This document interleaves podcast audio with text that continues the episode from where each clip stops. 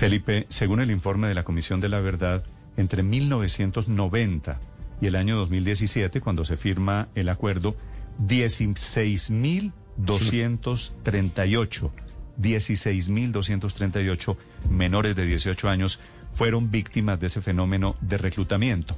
Miguel Uribe es senador del Uribismo del Centro Democrático. Doctor Uribe, buenos días.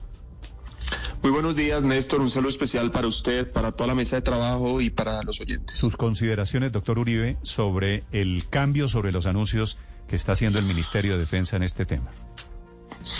Néstor, yo coincido con, con Felipe y con muchas de las personas que han dicho que eh, básicamente tomar esta decisión incentiva el reclutamiento, es un incentivo perverso para estos criminales pero además en buena parte es la renuncia de una capacidad estratégica del Estado para combatir el terrorismo. Así se dio de baja al Mono Jojoy, a Alfonso Cano, a Raúl Reyes, es decir, es evidente que es una alternativa para combatir el terrorismo, no es la única.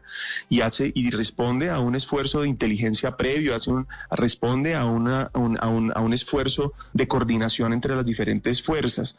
Pero lo que eh, preocupa es que esta decisión se suma a la decisión de suspender la erradicación de los cultivos ilícitos, el interés del pacto histórico de legalizar la coca, eh, en el interés y en los anuncios del gobierno para darle beneficios políticos a los narcotraficantes para buscar beneficios jurídicos posteriores a un sometimiento. Y para rematar, el intento de la no extradición. Es decir, aquí finalmente se está armando, es un cóctel que premia a los victimarios, que premia, que premia la violencia y que probablemente va a llevarnos esa una impunidad total que profundice el conflicto. ¿Usted ha considerado, doctor Uribe, que ese cóctel de pronto nos lleva a la paz total, que es el eslogan del presidente Petro? Yo creo que la paz total que Gustavo Petro está proponiendo está pavimentando el camino a la impunidad total. La paz total es casi que la invitación del sometimiento no de los criminales, sino de quienes hemos estado en la ley, de renunciar a la justicia, renunciar a la verdad, de renunciar realmente a, las instituciones democráticas. Yo como, como contrapropuesta propongo la paz real.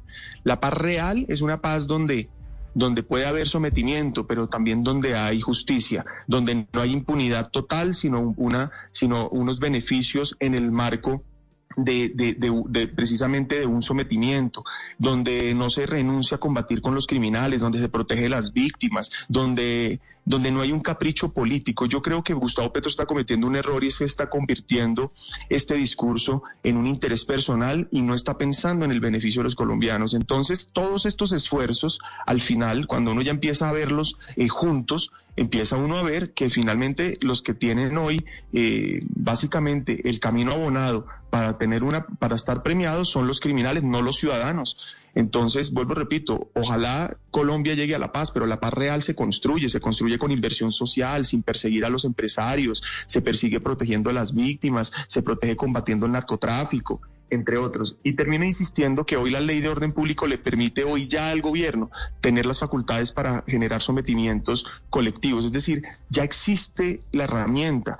El problema aquí es que eh, otra vez utilizan este argumento como un escenario político y van a terminar vuelvo repito, pavimentando el camino a la impunidad total. Sí, senador Uribe, pero usted no cree viendo la otra cara de la moneda que esto puede ser una ventana para que, como pasó en su momento con la guerrilla de las FARC, el ELN, el Clan del Golfo y otros grupos con los que hoy se está intentando hablar de paz total, devuelvan a los niños que están en sus filas, eh, los niños que fueron reclutados? No, son, son dos cosas diferentes. Una cosa es la prioridad que tenemos como Estado, como sociedad de proteger a los niños y todos los esfuerzos que uno puede hacer para restablecer los derechos de los menores de edad, hay que hacerlos. Eso es una cosa. Pero el diálogo que estás asimilando de las FARC a todos los demás grupos, yo creo que pues no necesariamente responde a los mismos elementos. ¿A qué me refiero? Negociar con el clan del Golfo es como haberse sentado a darle beneficios políticos y a negociar con, con un criterio político con Pablo Escobar en su momento. Es decir, nadie en el mundo entiende que un gobierno se siente con grupos narcotraficantes es a, tener un diálogo político. Eso es, eso es un error eh, conceptual.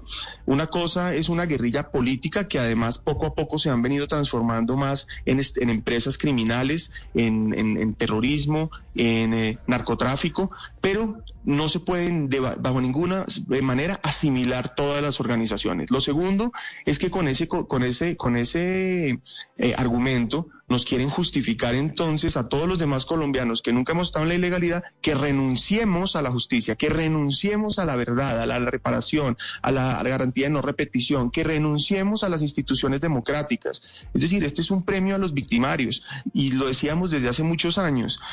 Este sigue siendo el discurso de, de Colombia, pues al final lo que vamos a estar es siempre, no importa quién sea el criminal del de turno, le vamos a decir, oiga, porque tenemos que justificar la paz total en este caso, vengan para acá, no, no se preocupen que les vamos a dar todos los beneficios. Y lo más grave, Néstor, lo mm. más grave eh, a los oyentes es que esto responde a acuerdos políticos dentro de la campaña presidencial. Entonces, finalmente, yo creo que nosotros tenemos que, que, atender todas estas propuestas con, con, con un grado de profundidad adicional, porque todos queremos la paz, pero lo que no podemos es renunciar al país por, por, premiar a los, a, los, a los criminales. Miguel Uribe del Centro Democrático. Senador Uribe, gracias por estos minutos. A usted, Néstor, muchísimas gracias por la invitación.